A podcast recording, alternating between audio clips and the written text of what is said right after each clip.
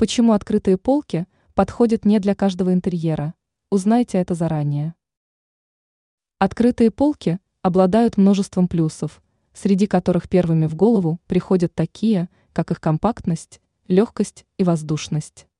Как рассказала эксперт сетевого издания «Бел новости» дизайнер Юлия Тычина, именно за эти качества подобный вариант хранения так ценится в помещениях небольшого размера. Вместе с тем не стоит спешить в мебельный магазин за такими изделиями, ведь наряду с положительными характеристиками есть у открытых полок и темная сторона. Все дело в том, что такие изделия могут оказаться по-настоящему опасными, тогда, когда они падают. Вам очень повезет, если в момент падения открытой полки рядом никого не окажется. Поэтому, перед тем, как купить такую мебель для гостиной и разместить на ней книги, статуэтки, постеры или повесить ее на кухне, где она нужна для удержания емкостей со специями, всевозможных баночек и прочей атрибутики, выясните, какую предельную нагрузку имеет полка.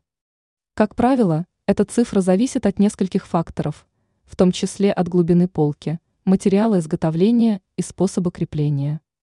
Запомните, а лучше запишите названное вам значение и никогда не нагружайте полку весом больше того, который она может выдержать, или и вовсе откажитесь от их использования.